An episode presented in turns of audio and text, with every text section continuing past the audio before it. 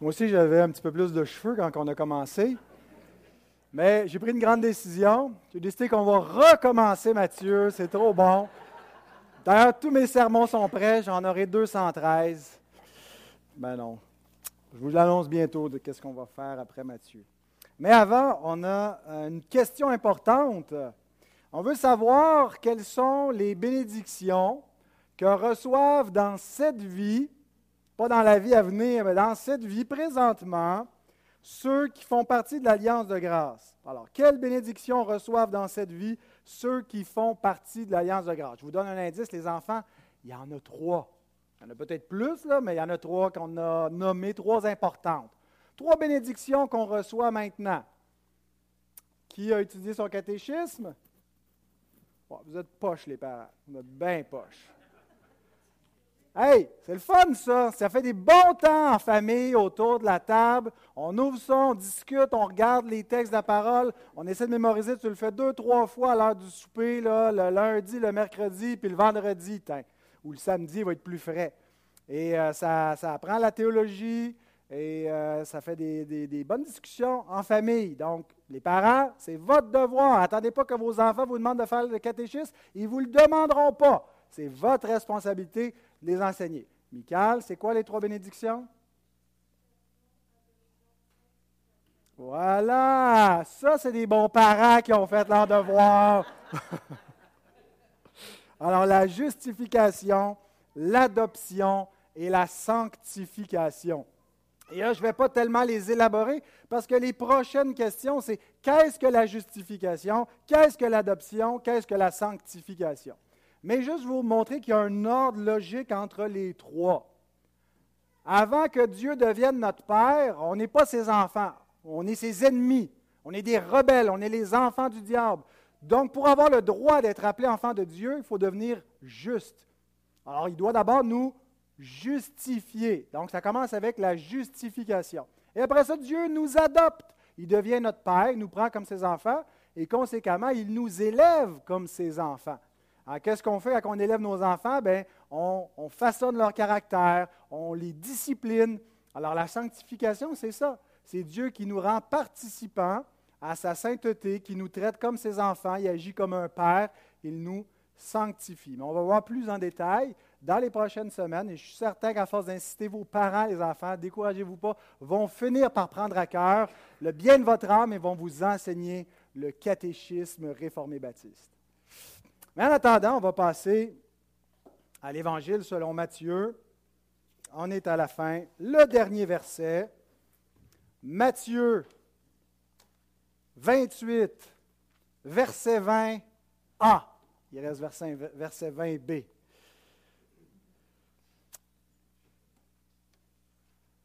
Donc jusqu'à présent, dans la grande mission, on a vu ceci. On a vu le fondement de la grande mission. Sur quoi repose cette grande mission que Christ nous confie? Bien, elle repose sur l'autorité suprême de Christ. Alors ça, ce n'est pas comme euh, Kim Jong-un, ou voici lui, c'est Kim Jong-un, qui est l'autorité suprême, mais l'autorité suprême de la Corée du Nord, mais Christ, c'est plus grand encore. C'est l'autorité suprême dans le ciel et sur la terre. Il n'y a pas d'autorité au-dessus de lui. Comme parmi les créatures, il y a Dieu qui lui a soumis toutes choses, qui, reste au-dessus de Christ dans son office de médiateur, de rédempteur. Euh, ça n'enlève pas la divinité au Christ, le fait qu'il euh, nous ait dit que, que, Dieu euh, lui demeure insoumis. C'est dans son, office de sauveur. Mais donc, l'autorité suprême, et Jésus, parce qu'il a reçu cette autorité, sur la base de cette autorité, envoie son Église en mission. On est une église missionnaire. Et donc la mission est en trois temps. Faire des disciples,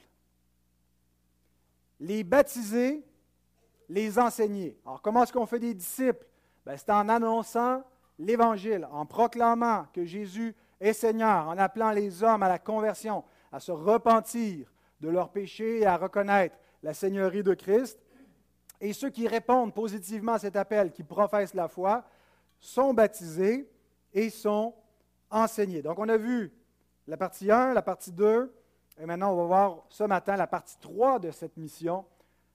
Enseignez-leur à observer tout ce que je vous ai prescrit. Alors, sans plus tarder, levons-nous pour lire à nouveau le texte de cette grande mission. Matthieu 28, 18 à 20. Jésus, s'étant approché, leur parla ainsi. Tout pouvoir m'a été donné dans le ciel et sur la terre. Allez, faites de toutes les nations des disciples, les baptisant au nom du Père, du Fils et du Saint-Esprit, et enseignez-leur à observer tout ce que je vous ai prescrit, et voici, je suis avec vous tous les jours jusqu'à la fin du monde. Merci notre Seigneur, merci pour cette parole de l'Évangile, ces derniers mots euh, desquels on veut imprégner notre âme, Seigneur.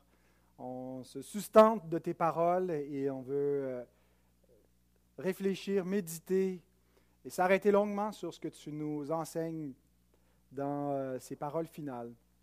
Mais merci parce que ces paroles finales ne sont pas les dernières paroles que nous entendrons de toi. Merci parce que tu demeures avec nous comme promis jusqu'à la fin du monde. Parce que par l'Esprit Saint, tu parles encore aujourd'hui. Tu nous parles à chacun et parce que ta parole est vivante et qu'elle fait ton œuvre. Et on te demande encore qu'elle puisse faire ton œuvre aujourd'hui dans nos vies. Au nom de Jésus. Amen.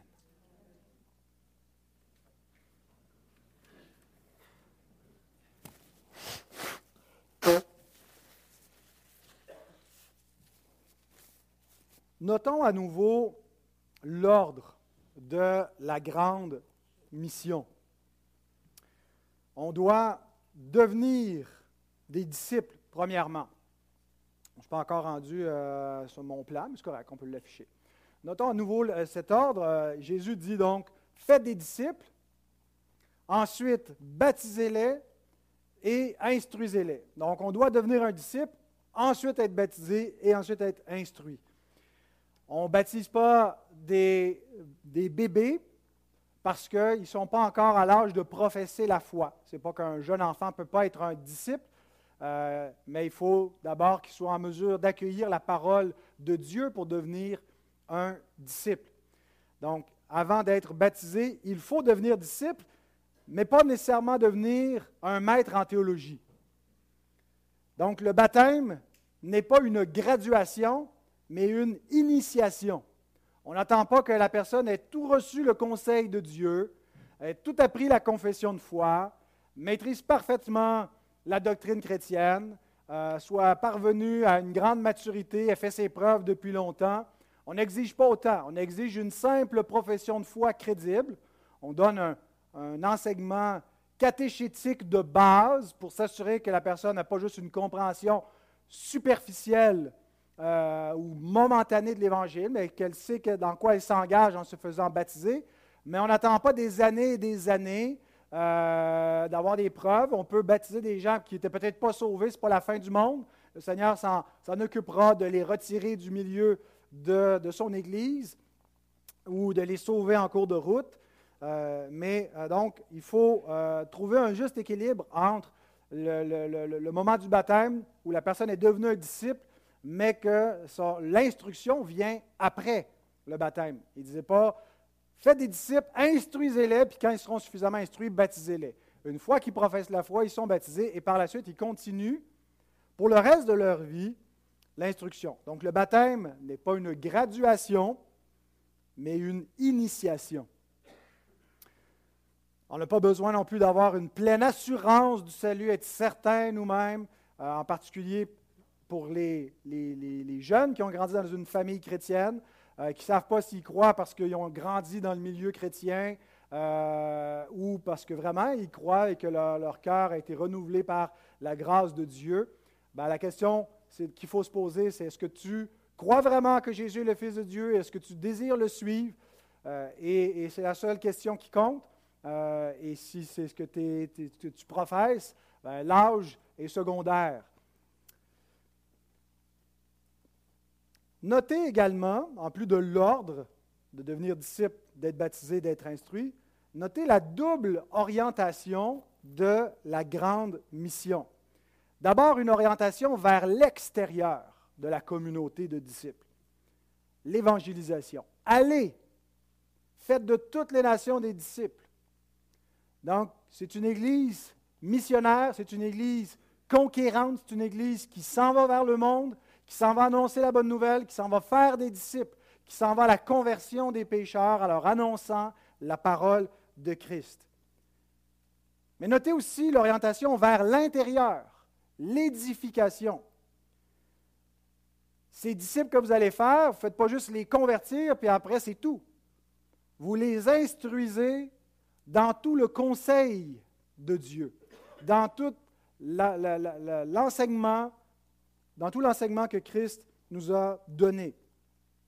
Donc, il y a vraiment une double orientation d'évangélisation et d'édification. Et il y a un danger parfois de se focaliser sur une seule de ces deux orientations et de, négliger l'autre. Euh, certaines églises qui sont surtout focusées sur faire des disciples, mais qui oublient l'édification. Donc, on est toujours dans la conversion, on est toujours dans l'appel au salut, on est toujours dans l'abécédaire de la foi, puis on ne va pas beaucoup, beaucoup plus loin que le plan du salut. Nous, on a plutôt le danger inverse, les réformés baptistes. Nos églises ressemblent à des mini-facultés de théologie. On est beaucoup dans l'édification, dans l'instruction. Alors, quand il arrive des nouveaux croyants, ils ne comprennent rien de ce qu'on raconte parce qu'on parle pour les disciples avancés. Alors, il ne faut pas oublier de faire des disciples, les évangéliser, euh, mais aussi ne pas négliger euh, l'édification. Et vraiment, c'est deux orientations qui se nourrissent mutuellement. Je pense que si l'Église est édifiée, ben les, disciples vont faire des disciples, donc il devrait y avoir de l'évangélisation. Euh, et, donc, c'est une erreur si on, se focalise seulement sur un de ces deux aspects. Il faut faire les deux simultanément. Maintenant, on va regarder le dernier élément de notre mission, maintenant qu'on a vu d'aller pour faire des disciples, de les baptiser. Il nous reste l'instruction. Alors, voici le plan pour ce matin. Euh, on j'ai six petits points, mais regroupés en deux grands points, qui sont le rôle de l'enseignant et le rôle du disciple. Donc, concernant l'enseignant, on va voir l'autorité de l'enseignant, le contenu de l'enseignement et la disposition de l'enseignant. Au chapitre du disciple, on va voir ce qu'il doit attendre, ce qu'il doit apprendre et ce qu'il doit faire. Alors, la seule phrase qu'on expose, c'est la première partie du verset 20. Enseignez-leur à observer tout ce que je vous ai prescrit. Donc, ces six points visent à exposer cette petite phrase. Alors, concernant l'enseignant et son autorité, on a vu au verset 18 que Jésus affirme sa propre autorité à lui.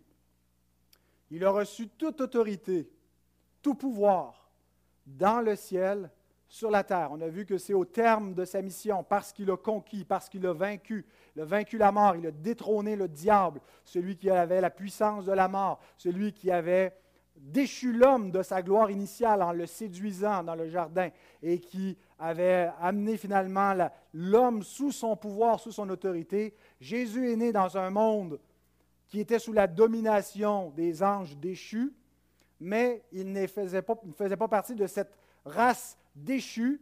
Euh, il a dit que le, diable n'avait aucun pouvoir sur lui. Oui, il s'est abaissé pour un peu de temps sous les anges parce qu'il ne s'est pas incarné comme un homme glorifié qui avait déjà autorité au-dessus des êtres célestes, mais par sa parfaite obéissance, par sa victoire sur la mort, par sa mort et sa résurrection, il a reçu tout pouvoir, toute autorité.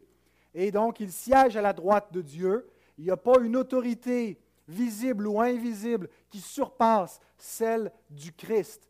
Christ est roi, Christ est Seigneur, il est notre roi, et il nous donne le commandement d'aller soumettre en son nom, non pas par l'épée, mais par la prédication de l'Évangile, les nations entières. Et nous avons une autorité pour le faire, parce que l'autorité de Christ, elle se communique, elle, passe par ceux qui sont envoyés.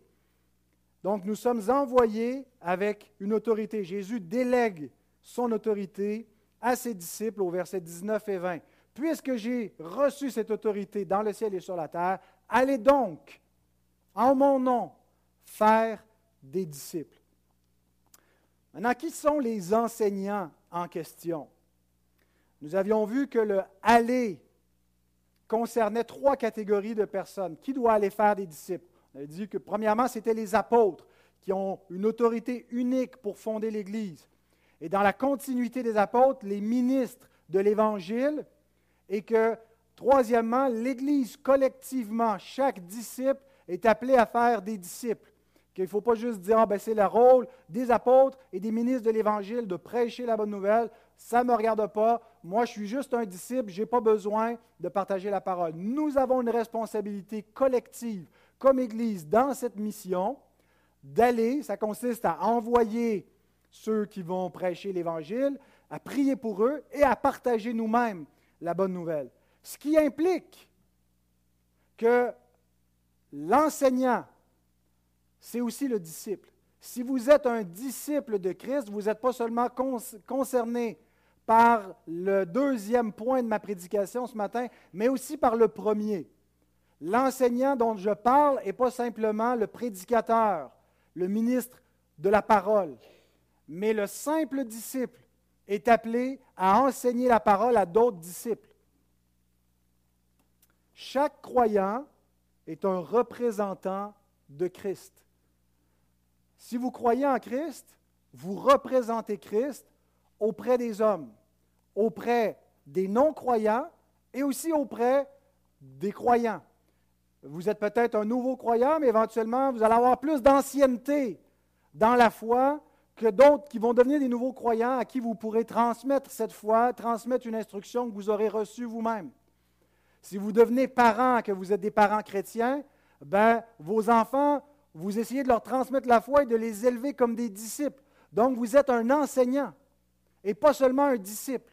Chaque disciple est un représentant de Christ. Écoutez ce que Paul dit dans 2 Corinthiens 5, 17 à 20. Si quelqu'un est en Christ, il est une nouvelle création. Les choses anciennes sont passées, voici toutes choses sont devenues nouvelles, et tout cela vient de Dieu qui nous a réconciliés avec lui par Christ et qui nous a donné le ministère de la réconciliation. Car Dieu était en Christ, réconciliant le monde avec lui-même et n'imputant point aux hommes leurs offenses, et il a mis en nous la parole de la réconciliation. Nous faisons donc les fonctions d'ambassadeurs pour Christ, comme si Dieu exhortait par nous. Nous vous en supplions, au nom de Christ, soyez réconciliés avec Dieu. Donc Paul parle au nous, et ici, ce n'est pas un nous qui désigne exclusivement les apôtres et qui exclut le reste de l'Église. C'est un nous inclusif. Nous qui avons été réconciliés avec Dieu, alors tous ceux qui sont l'objet de la réconciliation ont en eux la parole de réconciliation et font fonction d'ambassadeurs, de représentants du Christ, portant en eux la parole de réconciliation pour inciter les hommes à être réconciliés avec Dieu, ceux du dehors et ceux du dedans.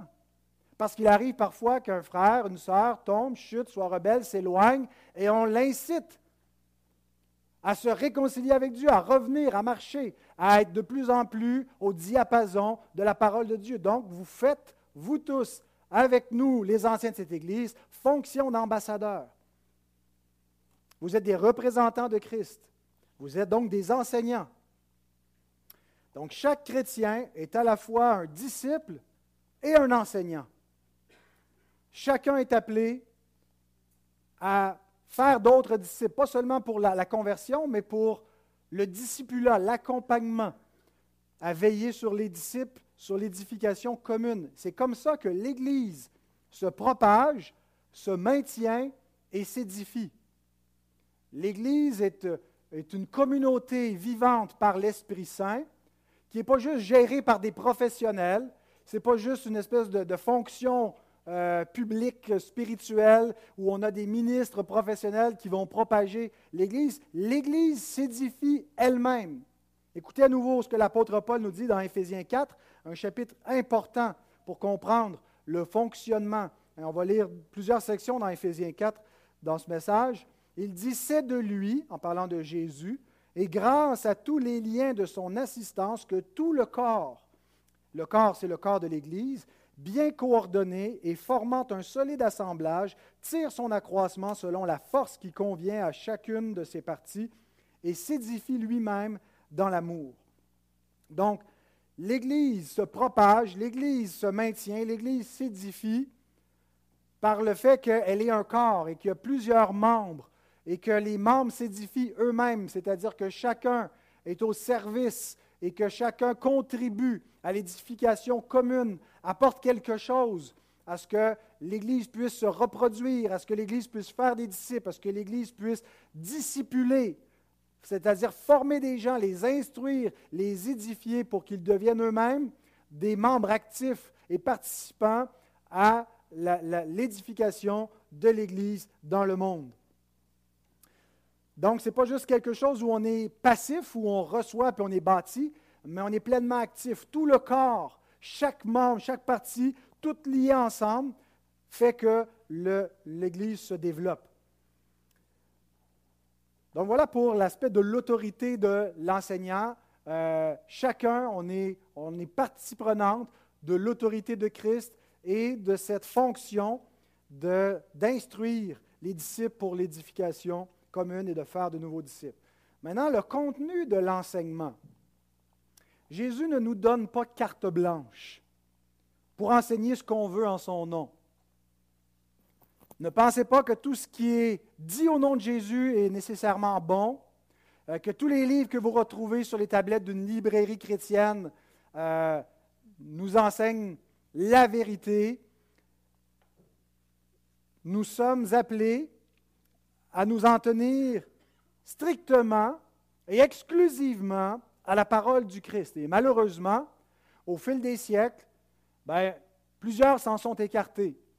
On, ça ne veut pas dire qu'on abandonne complètement et qu'on passe à une autre parole, mais on amalgame à la parole de Christ des choses étrangères. On ajoute des éléments qui ne viennent pas de Christ, des, des fausses doctrines, des faux enseignements. Jésus ne nous donne pas l'autorisation en son nom. Il ne nous a pas donné l'autorité pour enseigner n'importe quoi. Il ne suffit pas d'accoler ou de saupoudrer des versets ici et là pour que des enseignements deviennent bibliques ou chrétiens. Tout ce que nous enseignons, tout ce que nous véhiculons comme disciples doit impérativement provenir de la parole du Christ. Jésus dit, enseignez-leur quoi? Tout ce que je vous ai prescrit. Donc, premièrement, il ne faut rien négliger, pas enseigner leur une partie de ce que je vous ai enseigné, tout ce que je vous ai enseigné. Il y a peut-être des enseignements du Christ qui sont moins populaires à notre époque. Il faut les enseigner quand même. Il y a plusieurs aspects du message chrétien qui plaisent encore aujourd'hui. Toutes les notions d'amour du prochain, d'entraide, de charité, c'est bien populaire. Mais si on parle de la moralité chrétienne au 21e siècle, de l'éthique chrétienne en particulier dans le domaine du mariage, de la sexualité, eh bien là, c'est un petit peu moins populaire en 2023. Mais le Seigneur nous dit enseignez-le quand même. On n'est pas dans un concours de popularité. On n'est pas là pour essayer de plaire et de dire aux hommes en chatouillant leurs oreilles, en leur donnant simplement ce qu'ils veulent entendre. L'Écriture nous prévient. Il viendra un temps où les hommes ne supporteront pas la saine doctrine. Ils vont être pris d'une maladie bizarre qui va les démanger. C'est comme quand ça te démange, ça te gratte, ça te pique, puis tu te grattes, puis ça pique encore. Mais cette démangeaison, c'est la démangeaison d'entendre des choses qui nous plaisent, des choses agréables, rien qui nous confronte, rien qui nous appelle à changer quoi que ce soit, juste des choses qui nous confortent, qui nous confirment dans ce qu'on est, dans ce qu'on veut être, dans ce qu'on veut entendre ben ce n'est pas la façon de prêcher le message chrétien. Je ne dis pas qu'il faut juste essayer d'horripiler, de déranger les gens. Bien sûr, il y a une façon d'apporter même les vérités dérangeantes aujourd'hui, mais on ne devrait pas, par timidité, par peur des hommes, par peur du siècle présent, taire des parties du message. On ne parlera pas de l'enfer, parce que ça déplaît l'enfer, ça fait peur aux gens, ça, ça rebute ben, Jésus dit enseigner tout ce que je vous ai prescrit. Et ça implique, deuxièmement, de ne rien y ajouter, de ne rien enlever et de ne rien ajouter, de s'en tenir à sa parole. C'est comparable à l'autorité de Dieu lorsqu'il donne sa loi.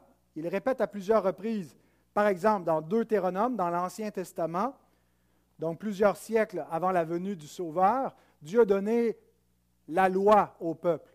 Et dans sa loi, la loi qui est donnée à Israël, il y a des lois qui sont propres à Israël, mais il y a aussi une partie de la loi que Dieu donne qui concerne tous les hommes, qui a un caractère universel, ce qu'on appelle la loi morale.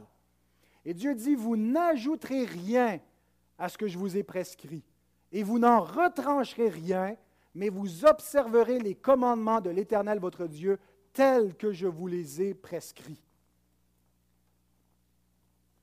Donc, on ne peut rien enlever et on ne peut rien ajouter. Et ce, même genre de formule est reprise dans le Nouveau Testament concernant la parole de Christ, la parole apostolique. Christ lui-même n'a pas écrit, mais ses disciples mandatés pour parler en son nom avec une pleine autorité, nommément les apôtres, on dit à peu près la même chose dans d'autres termes. On lit par exemple le dernier chapitre de la Bible, Apocalypse 22, versets 18 et 19. Je le déclare à quiconque entend les paroles de la prophétie de ce livre. Si quelqu'un y ajoute quelque chose, Dieu le frappera des fléaux décrits dans ce livre. Et si quelqu'un retranche quelque chose des paroles du livre de cette prophétie, Dieu retranchera sa part de l'arbre de vie et de la ville sainte décrit dans ce livre. C'est extrêmement sérieux de ne pas respecter la parole de Dieu. Ça révèle notre condition spirituelle. Si quelqu'un ose retrancher de la parole de Dieu ou ajouter la parole de Dieu, il est ce qu'on appelle un faux prophète, et non pas un porte-parole de Dieu. Et même s'il dit des vérités, si c'est un faux prophète, il n'a pas sa part dans la cité céleste de Dieu. Donc, on n'est pas dans quelque chose de banal. Je sais que beaucoup de, discoureurs chrétiens aujourd'hui ont une approche très casual, très relaxe, très orientée vers ce qui plaît au monde aujourd'hui avec la parole de Dieu. On veut une église qui est cool. On enlève le pupitre, on met un sofa. On veut que les gens se sentent dans leur salon. On veut que ça soit relax. On ne veut pas un, un discoureur qui parle avec autorité au nom de Dieu. On veut plus quelqu'un qui a l'air d'un psy, d'un ami, d'un conseiller, qui est sympathique, et qui discute d'idées, d'opinions euh, et qui partage avec nous. Et puis, sur le lot, ben, on va trier un petit peu, on va laisser de côté ce qui, ce qui dérange dans la parole de Dieu, et puis on va peut-être ajouter des, des, des, évangiles à la Oprah ou à la je sais pas qui, euh, sur l'estime de soi, sur euh, la prospérité, des choses qui vont être populaires. Ben, il y a des avertissements très sérieux et ce n'est pas seulement pour les prédicateurs, mais pour vous tous, mes frères, mes sœurs, qui êtes aussi des enseignants. Et donc cet avertissement vaut autant pour le papisme, la tradition romaine qui a ajouté beaucoup à l'Écriture, que le prophète local, qui est comme un mini-pape. On est dû pour une bonne petite citation antipapiste de Jean Calvin, ça fait longtemps. Il écrit Plaise à Dieu que le pape soumette à cette règle le pouvoir qu'il s'arroge, car nous lui admettrions facilement d'être le successeur de Pierre ou de Paul, pourvu qu'il n'usurpe point une emprise tyrannique sur nos âmes. Mais comme il s'est écarté de l'autorité du Christ et qu'il infecte l'Église par ses sottises puériles cela prouve bien à quel point il s'est écarté de la fonction apostolique. En résumé, retenons que par ces paroles, des enseignants sont établis sur l'Église, non pas pour proposer tout ce qu'ils jugent bon, mais pour qu'ils dépendent, ainsi que les autres, de la seule bouche du Maître, afin de gagner des disciples pour lui et non pour eux-mêmes. S'écarter de la parole de Christ, c'est de l'abus d'autorité c'est se prétendre le Seigneur de l'Église soi-même. C'est de se faire la bouche de Dieu en s'écartant de ce que Dieu a réellement dit. Et on le voit autant donc dans des, traditions papistes que dans euh, des traditions évangéliques, euh, relaxe, mais qui abuse aussi de l'autorité parce qu'elle s'éloigne de la parole de Dieu. Donc ce n'est pas tout que de faire des disciples et de bâtir l'Église et d'enseigner des gens. Il faut encore le faire en suivant le plan qui nous a été donné. Autrement dit, on ne peut pas rendre l'Église n'importe comment. On ne peut pas changer la nature de l'Église, euh, lui donner une autre, une autre mise, une autre allure. Écoutez encore les paroles de l'apôtre, 1 Corinthiens 3, 9 à 15. Car nous sommes ouvriers avec Dieu. Notez encore le nous. Nous sommes ouvriers avec Dieu. Dieu œuvre, Dieu bâtit, et nous sommes ouvriers avec lui. C'est au, travers des disciples et au travers du travail que nous faisons que Dieu œuvre. Vous êtes le champ de Dieu, l'édifice de Dieu. Selon la grâce de Dieu qui m'a été donnée, j'ai posé le fondement comme sage architecte et un autre bâti dessus. Mais que chacun prenne garde à la manière dont il bâtit dessus. Car personne ne peut poser un autre fondement que celui qui a été posé, savoir Jésus-Christ. Or, si quelqu'un bâtit sur ce fondement avec de l'or, de l'argent, des pierres précieuses, du bois, du foin, du chaume, l'œuvre de chacun sera manifestée. Car le jour, le jour du jugement, le jour la fera connaître, parce qu'elle se révélera dans le feu, et le feu éprouvera ce qu'est l'œuvre de chacun. Si l'œuvre bâtie par quelqu'un sur le fondement subsiste, il recevra une récompense. Si l'œuvre de quelqu'un est consumée, il perdra sa récompense. Pour lui, il sera sauvé, mais comme au travers du feu. Ma compréhension de ce texte, c'est que Paul nous dit que le fondement a été posé pour bâtir l'Église, a été posé par les apôtres qui ont euh, donné le, le, premier étage de l'édifice qu'est l'Église, en posant le fondement qui est Jésus-Christ, c'est-à-dire qu'ils nous ont donné une pleine révélation par leur prédication et par leurs écrits de la personne et de l'œuvre de Christ. Et si quelqu'un veut poser un autre fondement, ben, finalement, il tombe en dehors de l'édifice. Il n'est plus considéré comme faisant partie de l'édifice chrétien. Il n'est plus dans le christianisme s'il veut bâtir sur autre chose que sur la pierre apostolique qui a été posée, Jésus-Christ. Mais il y en a qui bâtissent sur ce fondement-là, mais pas tout à fait en suivant le plan d'architecture qui a été donné dans les écrits apostoliques. Donc, ils bâtissent avec d'autres matériaux. Mais ce que Paul leur rappelle, c'est qu'à la fin, au jour final, Dieu va éprouver l'œuvre de chacun. Dieu va éprouver ces grandes cathédrales. Il va les passer au feu. Pas comme euh, la, basilique Notre-Dame qui a passé au feu, qui a été réduite en cendres, mais il va passer l'œuvre spirituelle, c'est-à-dire la prédication, l'enseignement qui a été apporté, les croyances qui ont été véhiculées, les vies qui ont été soi-disant transformées. Que vaudra au jour final l'œuvre de chacun? Que vaudra ces, grandes méga-churches dans le monde? Alors, il y a des gens qui vont être sauvés malgré tout, mais qui auront tellement délaissé l'enseignement de la parole de Dieu qu'il ne restera pas grand-chose de leur travail. Tout va être parti en fumée parce qu'à part le fondement, il n'y avait rien d'autre. Ils ont rajouté tellement de flofla, tellement de dentelles, tellement de niaiseries mondaines qui ne viennent pas de la parole de Dieu. il y avait des grands ministères populaires auprès des hommes, mais qui sont partis en fumée au jour du jugement. Ils n'iront pas en enfer, nous dit Paul, s'ils étaient vraiment sauvés. Mais ils vont être sauvés comme au travers du feu, en voyant que, que tout ce qu'ils ont fait a servi à rien et qu'ils n'ont pas bâti l'Église de Christ réellement. Et donc, ils perdent leur récompense. Ben, sachez que nous tous, nous sommes ouvriers avec Dieu et que nous bâtissons.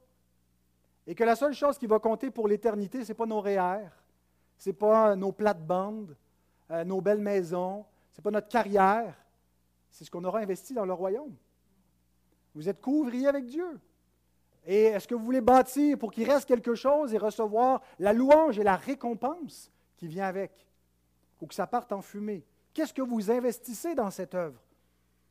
Donc, il y a quelque chose de vraiment important. Ce n'est pas tout de bâtir, mais il faut bâtir comme il se doit, avec les bons matériaux, en limitant l'enseignement au contenu de la parole de Christ. Et troisièmement,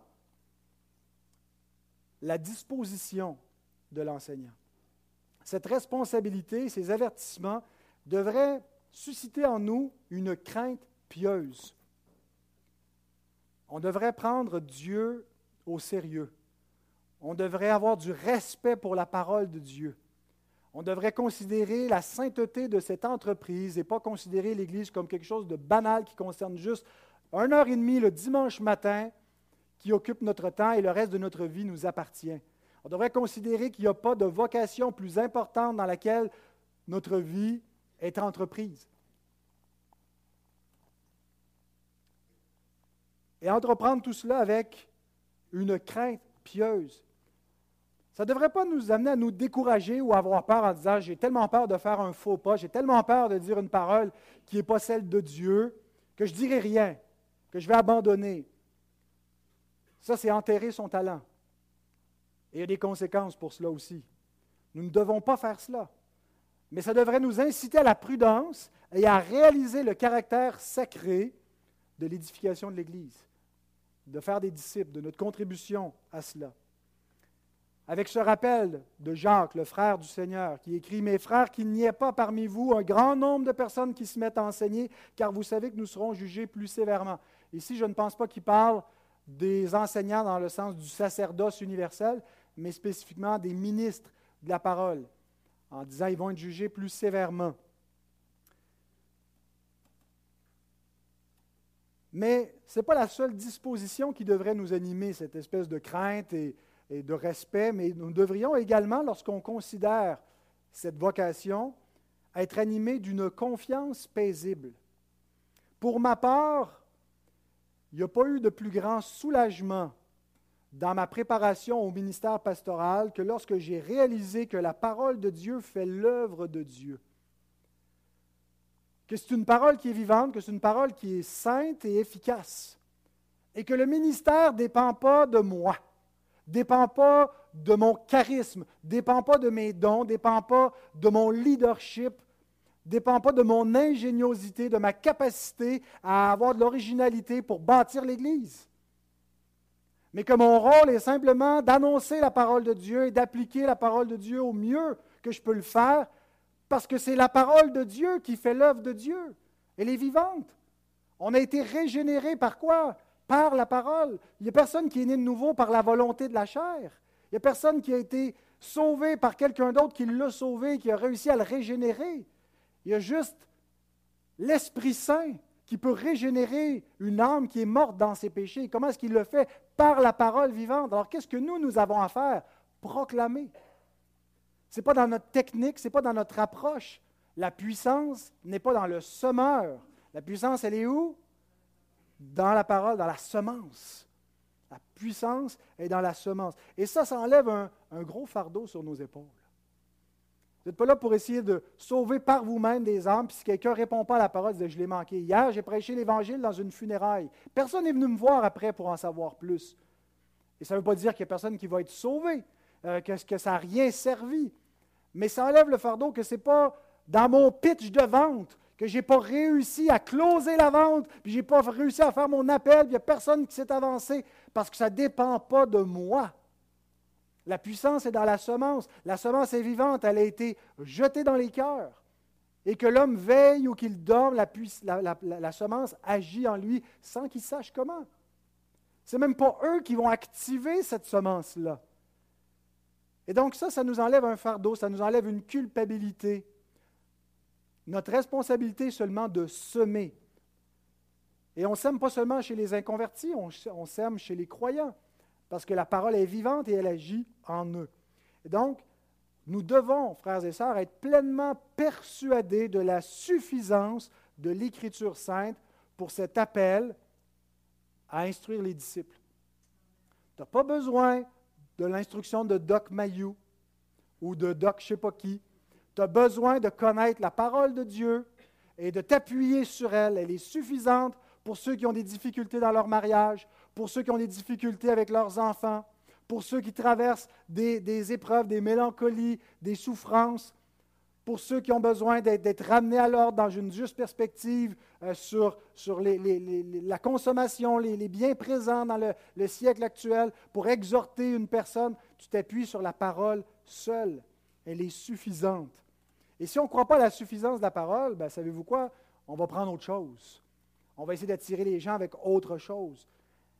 Donc, croyons à la suffisance et ça va nous enlever une inquiétude et on va pouvoir se reposer. Oui, on a une crainte pieuse de ne pas déroger, mais en même temps, on a une confiance paisible qu'elle est efficace, qu'elle est suffisante et qu'elle fait l'œuvre de Dieu.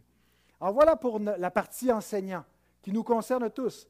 Maintenant, la partie disciple, ce qu'il doit attendre. Jésus nous révèle ici la nature de la mission de l'Église. Il y a plusieurs livres qui ont été écrits sur c'est quoi la mission de l'Église, qu'est-ce que l'Église doit faire? Alors l'Église, beaucoup la, prennent avec un mandat de justice sociale. L'Église doit euh, être une espèce de, force dans la société, un peu comme un, lobby pour la justice sociale, pour défendre la veuve et l'orphelin, euh, être un comptoir alimentaire, euh, être un club social pour que les gens qui n'ont pas d'amis puissent trouver des amis, puis une famille au sein de l'Église. C'est quoi la mission de l'Église? Premièrement, la mission de l'Église est de transmettre l'instruction de la foi, avant tout. Ce n'est pas la, chose exclusive et que l'Église ne peut rien faire d'autre, elle ne peut pas distribuer de nourriture pour les pauvres, elle ne peut pas faire des actes de justice sociale. Mais si elle ne transmet pas l'instruction de la foi, elle passe à côté de sa mission. Jésus nous dit de faire des disciples et de les instruire. Il ne dit pas va vêtir la veuve et l'orphelin. Alors, plusieurs attendent de l'Église qu'elle réponde à tous leurs besoins. L'Église ne répond pas à mes besoins émotionnels, à mes besoins relationnels. Je n'ai pas de ressources, je n'ai pas de ressources pour ma famille, pour ci, pour ça. Son but premier à l'Église est de répondre à un besoin spirituel avec la parole de Dieu. Tant mieux si l'Église te donne des amis, tant mieux si ça te donne de l'argent, tant mieux si elle défend ta cause, mais premièrement, son rôle, c'est une instruction dans la foi chrétienne. Écoutez mon ami Jim Butler qui écrit ceci. L'Église n'existe pas pour répondre à tous les besoins du peuple de Dieu ou pour le divertir. Elle obéit au commandement du Christ et c'est ainsi que s'accomplit la prophétie d'Ésaïe 2, 1 à 4. Des peuples s'y rendront en foule et diront, Venez et montons à la montagne de l'Éternel, à la maison du Dieu de Jacob, afin qu'il nous enseigne ses voies et que nous marchions dans ses sentiers. Spurgeon disait, si on n'est pas dans l'entreprise de nourrir les brebis, nous allons rapidement divertir les boucs. Si ce n'est pas notre mandat premier d'essayer de nourrir les brebis du Seigneur, ben, on, va, devenir quoi? Un lieu de divertissement, un lieu que les, gens viennent pour autre chose que la nourriture spirituelle. Et on va attirer autre chose que des brebis. On va attirer des boucs. Donc, à quoi il doit s'attendre, le disciple? Il doit s'attendre à ce que l'Église soit un lieu où la parole est enseignée avec autorité. Il ne devrait pas être surpris de ça. Il n'est pas là juste pour trouver euh, euh, quelqu'un qui va, juste faire des, petits speeches euh, d'encouragement, mais des exhortations de la parole de Dieu qui vont le reprendre par moments et qui vont contredire toutes les fausses doctrines qu'il entend à semaine longue, dans les téléromans qu'il écoute sur Netflix, dans les nouvelles qu'il entend à la radio, dans l'analyse de l'actualité qui se fait par les, les, les, les, comme on dit ça en français, euh, voilà, les, prophètes de notre temps, qui nous disent comment penser, comment agir, eh bien, le prédicateur de la parole de Dieu, il n'est pas juste là pour donner un avis de plus, mais il s'appuie, il passe une grosse partie de sa semaine à réfléchir pas à ce, que, lui a envie de dire, mais à comprendre qu'est-ce que Dieu dit à son peuple, à s'assurer que ce qu'il annonce, c'est la parole de Dieu, et il le déclare avec autorité. Donc le disciple, il doit s'attendre que lorsqu'il vient dans ce lieu de culte, on donne la parole à Dieu avec autorité. Deuxièmement, il doit s'attendre à ce que son instruction dure toute sa vie. Il ne doit pas se dire, ben là, je suis un nouveau disciple, ça va durer six mois, un an, ils vont tout me montrer, puis après ça, je vais tout savoir. La Bible, ce n'est pas un livre que tu as lu une fois, deux fois, ça y est, tu l'as maîtrisé. D'ailleurs, il y a pas mal de pages, tu l'as lu toute une fois, puis des fois, ça fait dix fois, tu dis, ah, j'avais jamais remarqué ça. Hein, dans la Bible, des fois, on la lit, on est un peu distrait. Euh, il est plus profond qu'on pense, ce livre-là. Des fois, il est, tellement simple, ça parle aux enfants, et en même temps que ça parle aux enfants, ça parle aux grands érudits, et ça dépasse leur intelligence. Pourquoi? Parce que ce n'est pas un livre normal. Ce n'est pas une parole humaine, c'est la parole de Dieu. Donc, le disciple continue à apprendre durant tout son pèlerinage terrestre. Puis savez-vous quoi? Ça ne sera même pas fini rendu au ciel. On ne va pas devenir omniscient au ciel. On va continuer à apprendre éternellement. Mais pas avec le même genre d'ignorance et de gloire en gloire, pas en, oubliant, mais en emmagasinant. Alors pourquoi est-ce qu'il en est ainsi? on ne devrait pas percevoir ça comme quelque chose de plate parce que, quelque chose qui est constamment inachevé, c'est décourageant. c'est comme si tu, tu bâtis une maison puis tu n'as jamais fini, c'est décourageant. Euh, mais en même temps, il y a quelque chose d'agréable. Moi, je sais que quand j'étais petit, je me faisais des cabanes dans le bois. Le fun, c'était de faire la cabane. Une fois qu'elle était faite, on n'y allait plus, on ne jouait plus dedans. C'était vraiment de la bâtir. Et je retrouve la même chose. On a bâti une maison, un garage. Euh, c'est plate maintenant que c'est fini. Il euh, faut juste l'habiter. Non, mais de, le faire, c'est le fun parce qu'on se projette, puis on, le, on, le, on le conçoit. Mais il ne faut pas voir donc le fait qu'on est constamment dans ce pèlerinage comme quelque chose de décourageant. Ça va être une œuvre continuellement inachevée, mais c'est une œuvre qui est continuellement en train de se perfectionner. Et pourquoi est-ce qu'il en est ainsi? Bien, premièrement, si on réfléchit à, l'objet de ce qu'on étudie, c'est Dieu. Et Dieu est infini. Et nous, nous sommes des créatures finies. Alors, ça prend combien de temps pour des créatures finies d'étudier un Dieu infini? Bien, ça prend infiniment de temps. Et donc, éternellement, on va contempler, adorer, apprendre, revoir des facettes de sa gloire, sans jamais se lasser. Si nous sommes lassés de venir dimanche après dimanche, ben peut-être que nos prédicateurs ne sont pas bons, et ça, c'est de notre faute, et peut-être qu'on devrait les libérer plus pour leur, permettre de se consacrer davantage à leur tâche. Et s'ils négligent, puis ils font autre chose dans la semaine que de se, donner entièrement la parole, ben c'est à l'Église de s'assurer, de, discipliner ses ouvriers, ses ministres, pour qu'ils leur donnent la bonne, viande. Parce que ça ne devrait pas être ennuyeux venir à l'Église. On devrait venir avec de l'appétit. Puis dire, même si je vais entendre des choses que je sais déjà, je vais être encore émerveillé, puis je vais voir de nouveaux angles à cela. Et parce que, deuxièmement, pourquoi est-ce qu'on apprend sans cesse? Parce que l'instruction dans la parole est le moyen de grâce par excellence pour nous garder. Et c'est jamais terminé tant qu'on ne sera pas arrivé. On a toujours besoin d'être gardé. On a toujours besoin d'être ramené. On a toujours besoin d'être réaccordé. C'est comme un instrument qui se désaccorde. Tu ne l'accordes pas une fois pour toutes. Ça fait 30 fois qu'on fait accorder le piano chez nous. Pour que c'est faire qu'il se désaccorde? À chaque fois que je prends ma guitare, il faut que je la réaccorde. Ben, parce que c'est comme ça. C'est comme ça. Il y a des facteurs extérieurs qui font que les tensions, l'humidité, tout ça, euh, jouent sur l'instrument et se désaccordent. Ben, on est pareil. On a besoin que notre pensée soit ramenée au diapason de la parole de Dieu. Et le moyen de grâce que Dieu a pour nous garder, nous préserver, pour ne pas être contaminés par les fausses doctrines qui pullulent dans le monde et auxquelles on est constamment exposé, c'est sa parole. Donc, nous gardons la parole, mais réalisons que lorsque nous gardons la parole, c'est la parole qui nous garde. Philippiens 3, verset 1. Au reste, mes frères, réjouissez-vous dans le Seigneur. Je ne me lasse point de vous écrire les mêmes choses, et pour vous, cela est salutaire.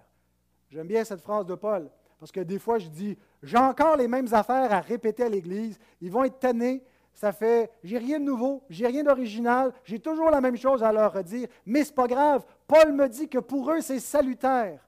Nous avons besoin de réentendre les mêmes affaires qu'on connaît déjà. C'est pour notre salut, c'est pour notre préservation. Hébreu dit la même chose. C'est pourquoi nous devons d'autant plus nous attacher aux choses que nous avons entendues, de peur que nous ne soyons emportés loin d'elles. On les a déjà entendus, mais il faut s'y attacher. Il faut les réentendre. Il faut que ça soit martelé. Pourquoi? Parce que si tu l'entends juste une fois puis tu penses que c'est beau, c'est acquis, tu vas être emporté loin d'elle. Tu t'en rendras pas compte. Donc, semaine après semaine, le moyen de grâce pour nous préserver, c'est la parole, c'est l'instruction. Regardez cette exhortation pastorale que Timothée reçoit pour faire son ministère. Veille sur toi-même et sur ton enseignement, persévère dans ces choses, car en agissant ainsi, tu te sauveras toi-même et tu sauveras ceux qui t'écoutent. Et ici, bien que c'est le verbe sozo, sauver, il n'est pas employé dans un sens sotériologique, c'est-à-dire tu vas te sauver à salut comme si Timothée n'était pas encore sauvé ou être sauvé c'était quelque chose de progressif. Tu vas te sauver dans un sens de préservation. Tu vas te préserver toi-même en te donnant entièrement au ministère de la parole et tu vas préserver, tu vas sauver ceux qui t'écoutent. Tu vas les sauver de quoi? Ben, des vains philosophes sur la place publique, les épicuriens et tous ces, ces, platoniciens et autres philosophes qui ont des doctrines, qui ont peut-être des choses vraies, mais qui ne sont pas fondées sur Christ. Tu vas les sauver comment? Par le ministère de la parole. Alors c'est pourquoi Paul lui dit, et on en a fait notre slogan, il lui dit, 2 Timothée 4, 1 et 2, je t'en conjure, devant Dieu et devant Jésus-Christ qui doit juger les vivants et les morts, et au nom de son avènement et de son royaume, prêche la parole. Insiste en toute occasion, favorable ou non, reprend, censure, exhorte avec toute douceur et en instruisant. Voilà à quoi doit ressembler ce, ce ministère-là et à quoi doit s'attendre le disciple. Donc, attendez-vous pas que bon maintenant on va dire Bon, ben ça y est, on vous a tout enseigné le conseil de Dieu. Quand on leur a tout enseigné, savez-vous qu'est-ce que je vais vous dire? Je vais vous dire comme ce matin. On recommence au début. Maintenant, qu'est-ce qu'il doit apprendre exactement, le disciple? Deux catégories d'instruction. La doctrine chrétienne et les commandements de Dieu. La foi chrétienne a un contenu qui doit être appris, confessé et transmis. Paul dit à Timothée, ce que tu as entendu de moi en présence de beaucoup de témoins, confie-le à des hommes fidèles qui soient capables de l'enseigner aussi à d'autres. Dieu veut que notre foi parvienne à maturité. il va utiliser l'enseignement qui a été reçu par des hommes, qui l'ont reçu par des hommes, et ainsi de suite, à partant du Seigneur, par ses apôtres, jusqu'à nous aujourd'hui. La foi a un contenu. Et c'est pour ça qu'on a des confessions de foi pour nous aider à apprendre ce qu'on doit confesser, ce qu'on doit apprendre et ce qu'on doit transmettre. Vous devez apprendre qui est Dieu.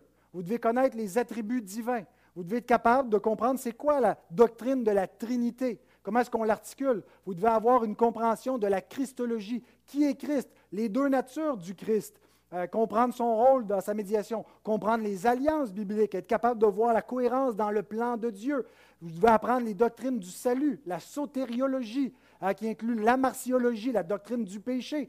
C'est quoi la chute? Qu'est-ce qui s'est passé? C'est quoi notre lien avec Adam? D'où vient le péché? Comment est-ce qu'on en est sauvé? C'est quoi la justification, l'adoption, la sanctification? C'est quoi la glorification? On doit apprendre l'eschatologie, qu'est-ce qui est devant nous? La doctrine de l'Église, et ainsi de suite. On doit apprendre comment adorer Dieu. Alors, la doctrine, la, doctrine chrétienne a un contenu, et ça ne s'apprend pas en dix minutes. On passe notre vie à apprendre, à approfondir, à réapprendre et à aller plus loin dans ce qu'on savait déjà. Et c'est passionnant. Il n'y a rien d'ennuyant. C'est riche. Mais ce n'est pas la seule chose que Dieu veut que nous apprenions. Et euh, l'autre chose, c'est les commandements, l'éthique du royaume. Mais lorsque nous apprenons cette doctrine, c'est comme ça que nous parvenons à la maturité chrétienne. Que nous ne sommes plus, comme le dit Paul, des petits-enfants. Il dit dans Éphésiens 4. 13 à 15. Il dit jusqu'à ce que nous soyons tous parvenus à l'unité de la foi et de la connaissance du Fils de Dieu, à l'état d'homme fait, à la mesure de la stature parfaite de Christ. Ainsi, nous ne serons plus des enfants flottants, emportés à tout vent de doctrine par la tromperie des hommes, par leur ruse, dans les moyens de séduction. Mais en professant la vérité dans l'amour, nous croîtrons à tous égards en celui qui est le chef, Christ. Donc, nous devons parvenir à une maturité chrétienne dans la foi. Pas être juste des, petits-enfants qui sont dans l'abécédaire de la foi, mais devenir des maîtres.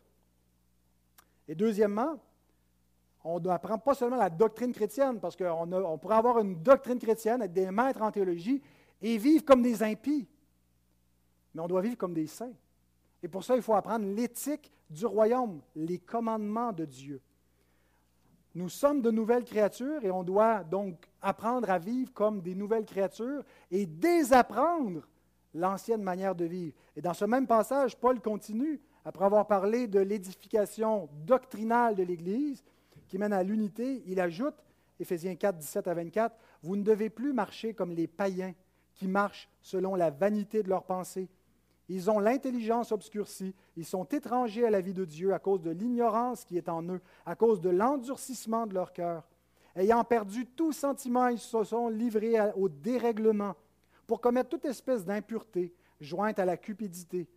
Mais vous, ce n'est pas ainsi que vous avez appris Christ, si du moins vous l'avez entendu, et si conformément à la vérité qui est en Jésus, c'est en lui que vous avez été instruits à vous dépouiller par rapport à votre vie passée du vieil homme qui se corrompt par les convoitises trompeuses, à être renouvelé dans l'esprit de votre intelligence et à revêtir l'homme nouveau, créé selon Dieu, dans une justice et une sainteté que produit la vérité. Vous avez entendu la vérité, vous y avez cru, ça doit produire une sainteté et une justice dans votre vie. Si tu vis comme les païens, ben peut-être tu es un païen. Tu as peut-être une doctrine chrétienne, mais si tu n'as pas une éthique chrétienne qui vient avec, peut-être tu n'es pas un chrétien. Paul remet en question, on dit, est-ce que tu vis comme un chrétien ou pas? Jésus dit, enseignez-leur à observer tout ce que je vous ai prescrit. Et, il y a un pan de la théologie chrétienne, euh, ou plutôt un courant qu'on appelle la théologie de la Nouvelle Alliance, qui dit que les chrétiens sont soumis seulement aux commandements qui ont été donnés par Christ. Et aucun des commandements de l'Ancien Testament spécifiquement. L'Ancien Testament, c'était pour Israël, et, Jésus nous a donné ses commandements à lui. On n'est pas soumis à la loi de Moïse. Je ne pense pas que c'est la bonne façon de comprendre ce que Jésus nous dit ici. Quand il dit Enseignez-leur à observer tout ce que je vous ai prescrit, Christ nous a prescrit de se soumettre à la même loi à laquelle il s'est soumis. Christ a gardé les commandements de son Père et il nous enjoint de nous y soumettre également. Il dit dans Jean 15, verset 10, Si vous gardez mes commandements, vous demeurez dans mon amour, de même que j'ai gardé les commandements de mon Père et que je demeure dans son amour. Si on croit à la triunité de Dieu, on ne peut pas faire de séparation en disant ben, il y a les commandements du Père et il y a les commandements du Fils. Ben, les commandements du Fils auxquels on est soumis, c'est les commandements du Père. Il les a reçus de son Père puis il nous les a donnés.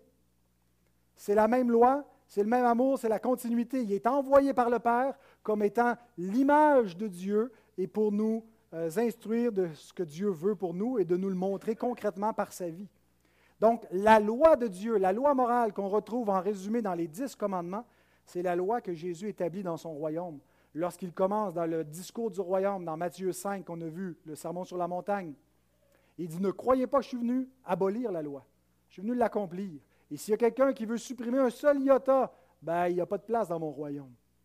Et il nous montre comment la loi de Dieu, la loi morale, s'applique, comment l'éthique chrétienne reflète la moralité de Dieu. Spurgeon déclare Notre roi honore la loi de son Père. Il a pris soin de réviser et de réformer les lois des hommes, mais la loi de Dieu, il l'a établie et confirmée. Notre roi n'est pas venu abroger la loi, mais la confirmer et la réaffirmer. Ce qui implique que pour nous chrétiens, nous disciples de Christ, si nous voulons avoir notre code d'éthique, on ne fait pas seulement étudier les paroles de Jésus dans l'Évangile. Bien sûr que c'est, la crème de la crème, c'est le nec plus ultra de l'instruction morale qu'on doit suivre. Il nous donne la règle d'or, il nous donne la juste interprétation de la loi. Mais nous devons lire l'Ancien Testament et nous devons apprendre, mémoriser et méditer la loi de Dieu, ce qu'on appelle le troisième usage de la loi. La loi morale nous a été donnée pour que, comme enfants de Dieu, nous apprenions à la garder et c'est ce qui fait qu'on est conforme à ce que Dieu veut qu'on soit. Les paroles du psalmiste devraient être les nôtres. C'est les paroles d'un enfant de Dieu. Psaume 119, 96 à 103. Je vois des bornes à tout ce qui est parfait. Tes commandements n'ont point de limite. Tout a des limites, tout a des failles, mais pas les commandements de Dieu. Tes commandements n'ont point de limite. Combien j'aime ta loi. Elle est tout le jour l'objet de ma méditation. Tes commandements me rendent plus sage que mes ennemis car je les ai toujours avec moi. Je suis plus instruit que tous mes maîtres, car tes préceptes sont l'objet de ma méditation. J'ai plus d'intelligence que les vieillards, car j'observe tes ordonnances. Je retiens mon pied loin de tout mauvais chemin, afin de garder ta parole. Je ne m'écarte pas de tes lois, car c'est toi qui m'enseignes, que tes paroles sont douces à mon palais, plus que le miel à ma bouche. Je serais curieux de savoir ici qui connaît les dix commandements par cœur. Je ne vous mettrai pas dans l'embarras en vous demandant de les réciter. Mais ça nous dit long qu'on a séparé les deux testaments. On s'est dit, ah non, nous, nous ce n'est pas pour nous, ça c'était pour le peuple de l'Ancien Testament. C'est pour nous la loi. C'est la loi morale, j'entends. Il y a des lois qui étaient temporaires pour Israël, qui étaient propres au contexte de l'Ancienne Alliance, qui est maintenant abrogée. Mais la loi morale est parfaite. Elle restaure l'âme, elle nous donne la, juste euh, conduite que Dieu veut que nous revêtions. Mais le plus important, ce n'est pas de la mémoriser, de l'apprendre par cœur, mais de la mettre en pratique. Et c'est notre dernier point, je termine rapidement, qui nous dit qu'est-ce que le disciple doit faire? Enseignez-leur à observer. Ça, c'est ce qu'on trouve dans la Louis II, à observer. Le Darby dit à garder. Enseignez-leur à garder. Sommer dit à obéir. Second 21 dit à mettre en pratique. Et Français courant dit à pratiquer. Tout ça, c'est le verbe tereo en grec. Enseignez-leur à tereo. Le verbe a un triple sens. Il peut être employé pour garder dans le sens de détenir, de garder un, prisonnier, garder en prison, détenir. Il peut être utilisé dans le sens de préserver. On te confie un trésor, tu le gardes, tu le préserves, tu le protèges. Et dans le sens de observer, obéir, retenir. Ben voilà ce que nous devons faire avec ces deux aspects de l'enseignement, la doctrine chrétienne et les commandements de Dieu.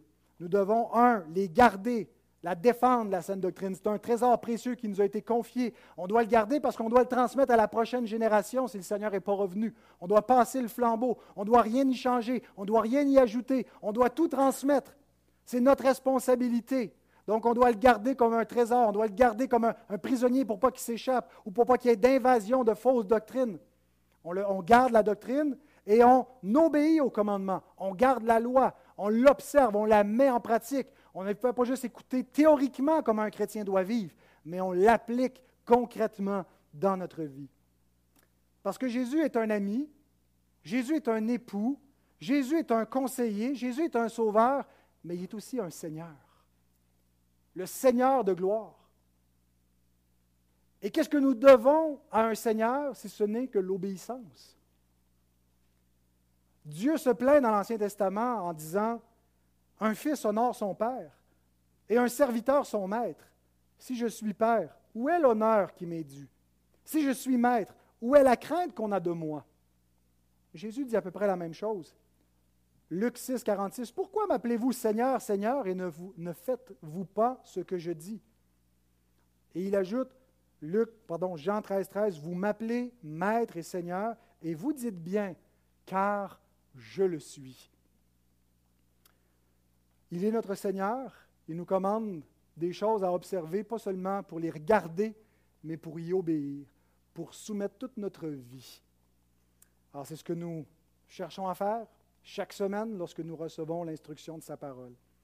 Alors je vous annonce euh, en grande primeur quelle sera notre prochaine série après Matthieu, débutant au mois de mars. La prochaine série va s'intituler Enseignez-leur, puisque Jésus dit Enseignez-leur à observer tout ce que je vous ai prescrit. Je n'ai pas choisi un livre de la Bible pour exposer, pas tout de suite, je vais y revenir, je ne sais pas encore lequel. Donc, plutôt une série thématique textuelle où je veux me pencher sur plusieurs aspects qui est confié aux disciples et en particulier dans l'angle du 21e siècle, en 2023, des nouveaux disciples, de jeunes disciples qui sont exposés à toutes sortes de faussetés euh, dans les écoles, dans la société.